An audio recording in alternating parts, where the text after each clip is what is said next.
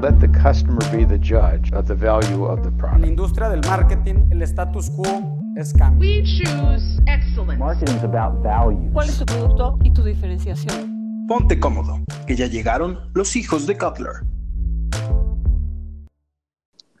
Odiados por algunos, criticados por otros, pero siempre queremos saber de ellos. Bienvenidos al segundo episodio de Los Hijos de Cutler. Ser o no influencer, donde hablaremos de los influencers, pero de una perspectiva que seguramente no han escuchado. ¿Qué onda, compañeros? Rose, Garita, Villa, ¿cómo están? ¿Qué onda, Héctor? Muy bien. ¿Y tú? ¿Qué onda, Héctor? ¿Cómo estás? Felices de estar aquí. Efectivamente, yo igual estoy muy feliz. Chicos, vengo a contarles algo. ¿Qué pensarían si yo les digo que existe un influencer que es un robot?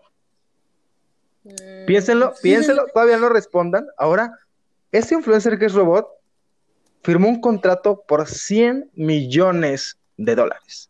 Ahora sí, los escucho. ¿Qué piensan de esto? A mí me, me voló la cabeza. Wow, primero que nada. Yo ya sé de Mm, quién Yo no me creo los números. ¿100 millones? No, yo ya sé de quién estás hablando, pero no sé si ya puedo dar el spoiler o, o todavía no. Dile a nuestro bello público, por favor. Bueno, la verdad es que yo también estaba en shock la primera vez que escuché de esta persona slash robot. Nadie sabe bien qué onda con esto, pero no sé si la conozcan, se llama Lil Michaela. Y básicamente, sí, sí, sí. O sea, si ustedes ahorita se meten en su celular o en su computadora o lo que sea en Instagram y buscan Lil Michaela, o sea, se van a impactar porque lo que van a ver de primera instancia, o sea, la primera vez que entras a la página, tú dices, ah, es una persona. Pero está bien creepy que te metes a verla de cerca y oigan, se los juro que es un robot. Y es Oye. un influencer que tiene una cantidad impresionante, 2.5 millones de, de followers, una cosa así la Wow, última wow. vez que chequé. No, no, no, no, no, horrible. Deja tú, oye, estoy checando, estoy aquí viendo y tuvo novio. O sea, ¿Tuvo ¿cómo- novio? Sí, cómo? sí, sí. Creo No, que no, sí no, la había visto, no. ¿eh? Sí la había visto. Está súper interesante su feed. O sea, ella como persona o lo que, lo que sea, la verdad es súper interesante. Wow. Yo la descubrí hace un año, pero la verdad es que esta chava lleva en línea en redes sociales, en Instagram, desde el 2016. O sea, ya lleva cuatro años que está en redes sociales y Madres. no es la única. O sea, ahora realmente es que estos como, no sé cómo llamarle, robots, robots No. influencers, ¿no? ¿tendrán, tienen, tiene algún nombre? Sí, sí, CGI. CGI, ajá, Ah. el robo Ah. influencer. un robot influencer. Oye, pues suena como que lógico, ¿no? Que un robot influencer es un robo influencer. Claro, claro. Buen Bueno, nombre. Un Pero, pues, robo influencer. CGI. CGI, ¿verdad, Villa? Sí, un CGI influencer. O sea, que es creado por tecnología, ¿no? Creo, 3D.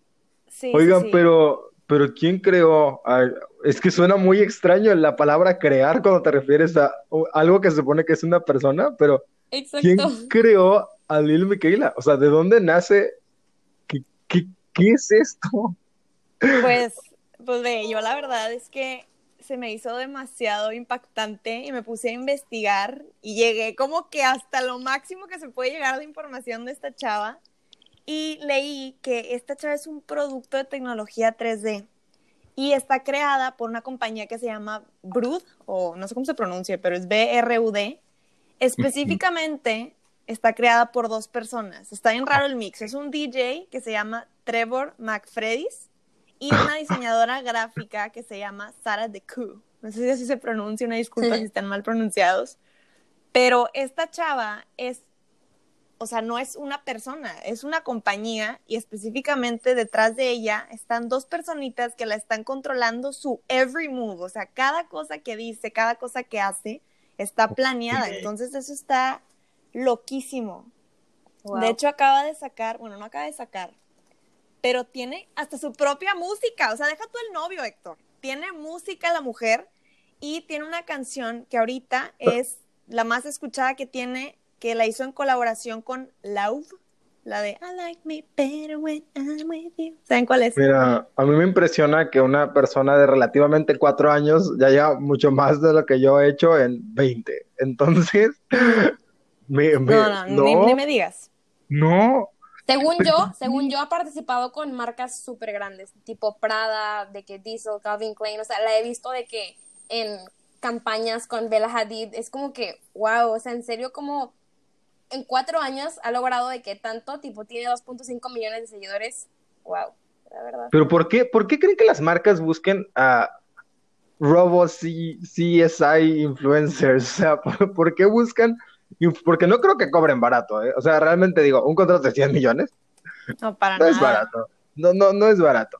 Te sale ¿Cómo no mejor los traes en comprar. la cartera, güey? Mm, No, no. La última vez que chequé, no.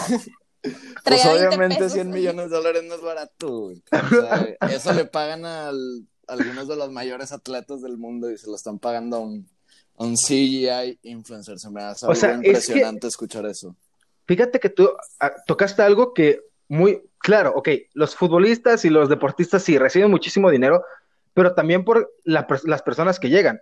Pero Lil Miquela llega relativamente, en comparación de personas que perciben ese, ese salario, pocas personas. O sea, estás diciendo que Cristiano Ronaldo le paga 100 millones de dólares, pero Cristiano Ronaldo es, el, es la persona con más seguidores de todo Instagram. O sea, dices, ok, tu inversión es medianamente segura, pero aquí, ¿quién nos asegura la inversión? Mm, ¿Quién Mm. sabe? No lo sé, pero fíjate que a mí esto me hace cuestionarme si esta influencer no comete errores, porque como decía Rose, pues está manejada por un equipo de personas, ¿me entiendes? Como que controlan todo lo que dice, todo lo que hace, como que está bien pensado. Yo creo que eso es algo como un factor clave del por qué las, las empresas eligen que ella los represente. Sí, exacto. Es es súper fundamental esa parte, yo creo, porque de hecho yo estaba viendo a Shane Dawson, no sé si lo han visto, que es muy famoso en YouTube por conspiracy theories y así. Y, y total, se supone que había quedado de hacer un Skype con esta chava, Lil Miquela, y pues, o sea, obviamente la chava dijo, pues no, mejor Skype no, mejor vamos a hacer una llamada. Y total, te pasan en el video que están haciendo la llamada y hay varias veces en las que Shane intenta preguntarle, oye, eres un robot, o sea, no directamente, pero busca maneras de como que, ay, a ver cómo la encuentro para que se equivoque. Y realmente ella evade la pregunta, o sea, y contesta cosas que hasta te dejan pensando y dices tú, oye, qué bien está manejada esta chava para que haya gente que en verdad crea que es una persona real, o sea, está, está bastante impactante. Pues es que básicamente es una, es una máquina del tiempo, o sea, te entrevistan y tú puedes modificar completamente tus respuestas hasta que tu equipo diga, ¿sabes qué? De esta manera no hay manera que hagamos algo mal, algo que no pasa con los influencers de, de carne y hueso. Por ejemplo, creo que podemos traer a coalición un, un caso relativamente nuevo, lo que pasó con, con Luisito Comunica y este famoso mezcal y esta foto ah, que claro, obviamente, o sea, no, no le dañó Tus nalguitas serán mías. ese, Ese ese- mezcal. Este mezcal. No le dañó, pues digo, tiene un tamaño enorme, pero pues sí hizo revuelo. ¿Pero Evidentemente, qué pasó? no supiste, mira, te, te resumo. Salía en, un, este, en una foto él con un mezcal que se, se llamaba Tus nalguitas eran mías y atrás en el fondo había unas nalguitas. Y, Ajá. este, y muchas personas consideraron que este era un mensaje que promovía la, la, este, de, la ideología de la cultura de la, de, este, de la violación mediante... Mediante- Ah, se, hace, se hace un problema qué fuerte. Pero te puedo asegurar que Lil Miquela no, no podía hacer eso. O sea, no, no hay manera que Lil Miquela haría esto. Que pues a esto llegamos a cómo escogemos a una persona para una marca. Porque estamos de acuerdo que cuando tú escoges a una persona para tu campaña, para tu marca, tu marca depende de esa persona. Claro, definitivamente, o sea, y a fin de cuentas, todos los influencers, bueno, a excepción de los CGI, o sea, son personas, ¿no? Cometemos errores de que todos, y yo creo que por eso es súper importante que las empresas como que busquen a influencers que tengan una, un personal branding obviamente súper fuerte, pero al mismo tiempo que puedan como combinar su esencia con la esencia de la marca, ¿no? Y pues como estábamos diciendo, pues cometemos errores todos, entonces creo que es un tema muy delicado eso de los influencers. Sí, claro, claro. Y también, también siento yo que es mucho de escoger a qué tipo de influencer vas a llegar. O sea, también es esto de, no solamente importan los números, también importa el qué mercado estás manejando. Por ejemplo, no sé, no vas a contratar a un escorpión dorado para que te haga juguetes de Fisher Price. Definitivamente no es el mercado. Definitivamente el escorpión dorado no debería vender juguetes de Fisher Price y si lo ha hecho está muy mal. Pero, pero, pero es a lo que voy, o sea, y fíjense que algo que he estado hablando, o bueno, algo que escuché en una clase que me dio un, un maestro, bueno, fue un invitado, un invitado de mis maestros de, de Brunel, de hecho, que, este, que era un experto en, en este, marketing digital, y yo le pregunté, ¿qué onda con, con los influencers? ¿Cómo está esto? Y me dice, ¿sabes qué? Los influencers sí se están como que satanizando mucho, pero no es completamente culpa del influencer. Dice que las compañías no están haciendo su tarea, no están escogiendo al influencer que va con su mercado. Este, o sea, solamente se están yendo por números. Ah, sí, sabes que llega a 20 millones de personas, pero ¿qué 20 millones de personas? O sea, ¿a quién estás llegando? Y también que se tiene que definir bien qué vas a hacer. O sea, que, que se planifique, sabes que en este video va a ser de punto A a punto B y tan tan. Eso es todo, no hay más. ¿Para qué? Para intentar disminuir en su gran mayoría este tipo de riesgos. Pero bueno, ¿ustedes qué, qué consideran? ¿Qué, piensan? ¿Creen que es mejor el influencer robot, el robo influencer, el robo influencer CGI número 3? Este, ¿qué, piensan? ¿Cuál, ¿Cómo está esto? Yo creo que tiene que ver mucho con la empresa, como decías tú. O sea, sí, claro, es importante la esencia de, del influencer, los objetivos de, de la marca, qué es lo que quieren lograr, a qué público se van a dirigir. Y, por ejemplo, si fuera alguna compañía, no sé, de qué innovadora, con estrategias acá súper, o sea, pues muy, pues muy novedosas, ¿no? Yo creo que pues sí te irías por algún CGI influencer. Pero también si es una marca más tradicional, bueno, pues buscas un, un influencer que cumpla con ese perfil. Eso es lo que. Pero, pero aquí hablando ya también de qué influencer escoger y las características que tiene que tener. O sea, para empezar, ¿cuántos followers tienes que tener para ser un influencer? Puedes ser Mm. simplemente viral o puedes, o sea, puedes lo mismo ver. ser viral que ser influencer, o sea, ¿hasta No. dónde llega esto? No, si hay escalas, o sea, como que entre mil y diez mil eres un microinfluencer eh, y creo que arriba de diez mil pues ya serías un, un influencer sin, el, sin el micro antes. Aquí, a ojo de buen cubero, a partir de 10 mil, tú ya puedes quitarte el micro de tu, de tu, pala- de tu De influencer. tu título. Ya cuando te dejan hacer el swipe up en Instagram, ya eres Sí. otro nivel. De hecho, tiene, tiene razón, ¿eh? Porque a partir de. Sí, sí es de 10 mil, este, Garita. No sé Sí, si. sí. Sí, sí, A es de partir- 10,000. Oye, y fíjate que yo estaba hablando con un amigo mío eh, que es influencer, eh, Regio. eh, es, él es un nutriólogo y bueno, habla de todo esto, de ejercicio, deportes y así. Y a mí me gusta mucho su trabajo porque ya se dedica a esto, ¿sabes? Se dedica a, a, pues, vender servicios a través de las redes sociales. Y justo me estaba comentando que, que el swipe up para él es así la maravilla del siglo XXI, que por ahí es donde la mayoría de sus ventas se pueden, eh, pues de, por- de donde la mayoría de sus ventas llegan. Entonces, sí. A ver, es- a ver, a ver, espera, espera, espera. Me estás, o sea, un influencer es una persona que vende. Eh, no necesariamente, güey, son distintas cosas. Yo estoy hablando de mi amigo, el que es un influencer y vende servicios, o sea. Ok, ok, él pero te- entonces. te- ¿Qué, qué, qué, qué? No, sí, nada más para, para esto. O sea, ¿vender está peleado con ser influencer o siempre tienen que ir juntos? ¿Cómo, cómo está esto de, de ser influencer y vender o ser influencer vendiendo? ¿Cómo está esta Creo- cosa? Creo que Rose quiere comentar algo. Sí, sí, sí. O sea, vean, no creo que tengas que vender para ser influencer, porque influencer, la misma palabra lo dice, o sea, es influir de una manera u otra, como lo quieras ver. Pero creo que al tener ese, no sé, no, no, no sé si decirle poder, pero pues esa oportunidad, esa oportunidad, La que- plataforma. Ajá, esa plataforma creo que sería como que, pues, estaría extraño no aprovecharla para también vender algún producto, asociarte con una marca, porque de esa manera sigues creciendo, pero no creo que sea como fundamental, más sí algo general, o sea, de un influencer. La mayoría yo creo que buscan ese engagement con las marcas y con su público para vender. Claro, o sea, todos podemos ser virales, la verdad. Yo creo que, o sea, es súper fácil ser viral ahorita, pero creo que los influencers son aquellos que como aprovechan ese momento viral y lo convierten definitivamente en su carrera. Y como dice Rose, no es requisito vender, pero pues si tienes la oportunidad, tienes la plataforma de monetizar a través de eso, pues pues la mayoría de los influencers, la verdad, la, la utilizan, ¿no? Toman esa Exacto. oportunidad. Yo considero que la viralidad no es lo mismo que ser influencer. Una viralidad es que muchas personas te vean una vez y un influencer es construir algo a través de eso. Claro. Pero, este de, ¿qué tantas cosas pierdes por, por ser influencer?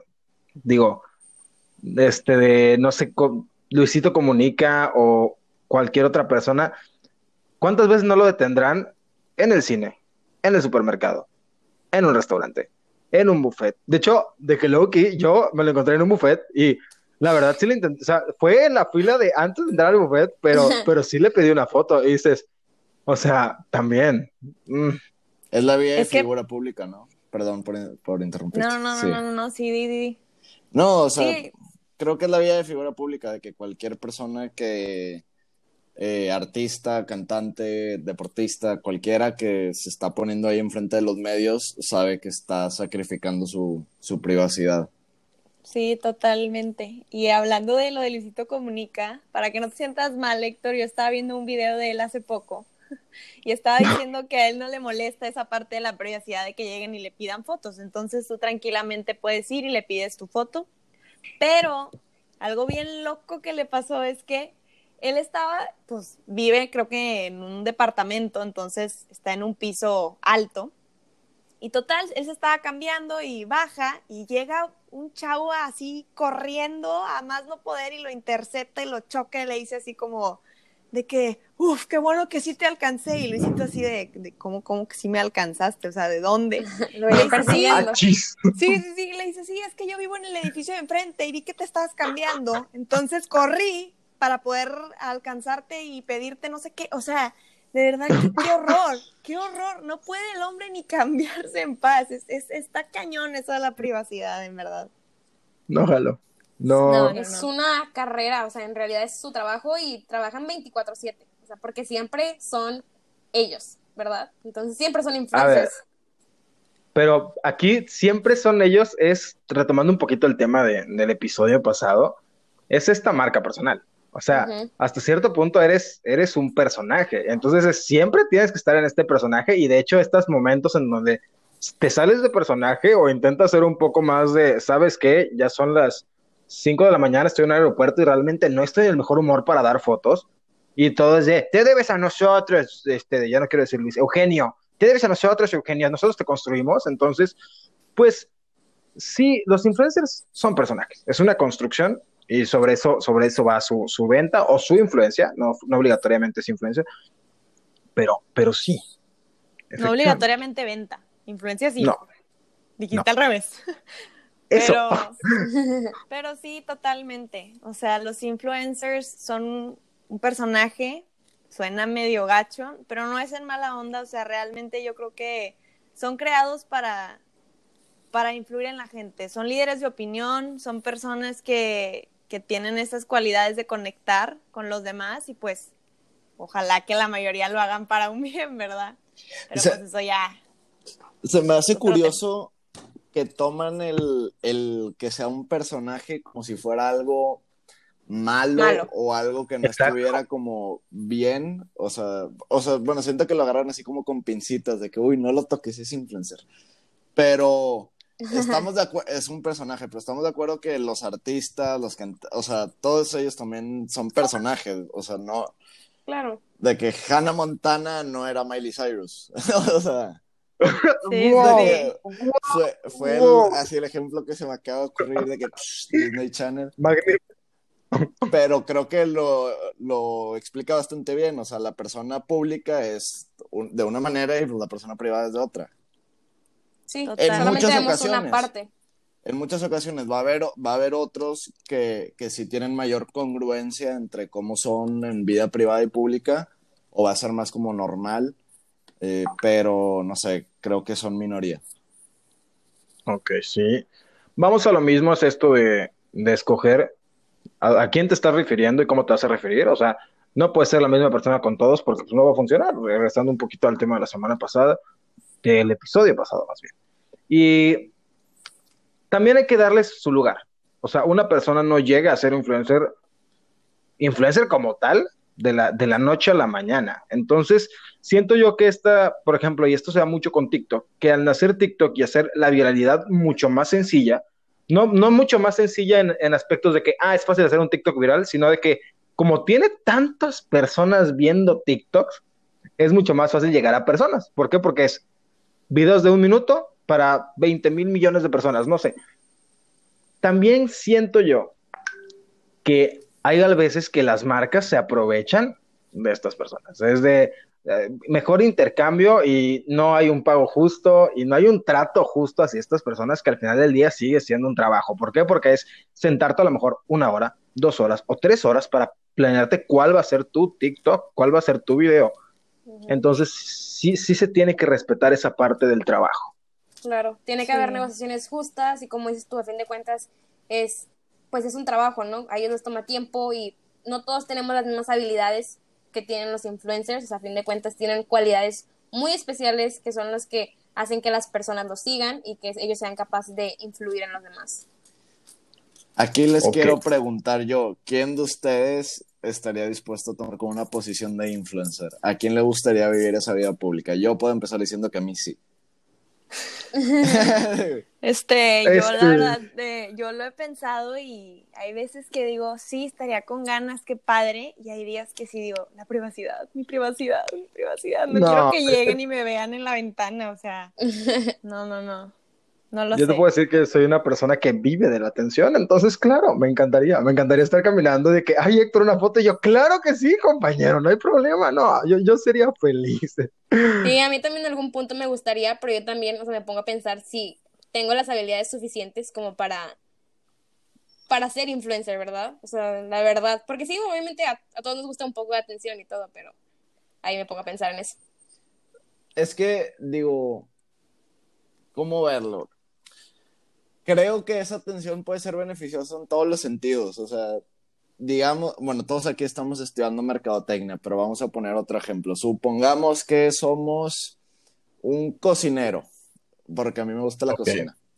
Entonces, sí, soy un cocinero y resulta que pues he estado subiendo videos durante todo mi proceso de estudiar la carrera de gastronomía, subo videos siempre que estoy cocinando en mi casa este, subo videos en los restaurantes en los que he trabajado y he logrado tener una base de seguidores y ahorita no sé, tengo 50 mil seguidores. A la hora que yo decida eh, querer sacar algún producto, eh, ya sea quiera vender un producto digital o se me ocurra que quiero empezar a vender bandejas de chilaquiles a domicilio o quiero abrir un restaurante o algo así, tienes el beneficio de que ya tienes 50, la atención de 50 mil personas. Entonces, creo que eso puede ser un gran beneficio en todos los sentidos de que para, para prácticamente cualquier profesión. Eso, eso siento yo que está bien padre y es algo que yo tengo súper presente y de las razones principales por las que tengo la espinita de, ay, ser o no ser. Y con esto que estás diciendo, David, yo sí me quedo pensando, o sea, llegará el momento en el que el mundo esté lleno de influencers, porque ahorita tú, Héctor, Villa y yo estamos diciendo todas las cosas buenas y los beneficios que te puede aportar ser influencer, que la verdad es que es padre, o sea, tiene cosas muy, muy buenas. Entonces, igual los que nos están escuchando ahorita en este momento, no les habrá pasado una vez por la cabeza, oye, ¿qué tal si soy influencer? ¿No llegará ese día en el que haya tantos que ya deje de ser realmente como que a thing, no sé cómo decirlo? Es, una pregunta que yo creo que sí hay que, hay que reflexionar. Yo, yo reflexiono, yo reflexiono. Este, yo creo que sí. O sea, cada vez se va a volver algo más popular, cada vez más gente va a desear ser un influencer. Pero, como dicen ustedes, pues no todos tienen las habilidades de ser un influencer. O sea, ocupas la, ocupas pues, madera de, de, influencer, ¿no? De sí. Claro. Creo que una de las cosas, o bueno, dentro de lo ustedes me conocen de que a mí me encanta este mundo. Yo le, ya le he hecho el intento en Instagram, en TikTok. Y creo que una de las cosas que más he notado es que te tienes que volver de, de caparazón duro, porque a la gente le encanta opinar, le encanta. Entonces, a todo lo que dices, todo lo que haces, de que va a haber mil opiniones, va a haber gente atacándote y va a haber gente encantada con lo que haces. Pero pero quitarte ese bloqueo de lo que la gente dice de mí, creo que es uno de los mayores retos que necesita alguien eh, vencer para poder ser un influencer. Claro, sí, efectivamente, como, como dijimos al inicio del episodio, a todos les encanta opinar y a todos les encanta decir. Pero aquí, llevándonos un poco y ya cerrando, tristemente, eh, tú como, como estudiante de mercadotecnia, ¿qué pienso yo? No te puedes pelear con los influencers. Tú eres la- de las únicas personas y de las únicas carreras que los influencers van a ser tus mejores amigos. Porque seguramente son, son- no seguramente, son de la actualidad de muchas marcas y son el futuro de las marcas. Entonces, mueven bastantes personas. Ah, en referencia a lo que dice Rose, yo siento que, ok, sí va a haber más influencers, pero cada vez va a ser más de nicho. O sea, vas a poder llegar cada vez a nichos mucho más específicos y eso es algo impresionante. Sí, claro. Todos somos buenos como en algo, ¿no? Entonces nosotros podemos de que explotarlo y bueno, convertirse en el influencer, claro, que lleva muchísimo tiempo, es un trabajo bastante pesado, pero como dice Héctor, a fin de cuentas, pues para muchas marcas son necesarios porque son esa conexión entre el público y la marca. Entonces, pues bueno, hay que saber apreciar su trabajo a pesar de que son muy polémicos ahorita, la verdad, pero bueno, esa es mi opinión como estudiante de mercadotecnia, la verdad. Pues bueno, señores, tristemente tenemos que llegar al final. Aquí despedimos el episodio 2. ¿Ser o no influencer? De los hijos de Kotler. Adiós. Bye. Nos vemos. Bye. Adiós. Nos vemos en el próximo episodio. Sayonara en japonés.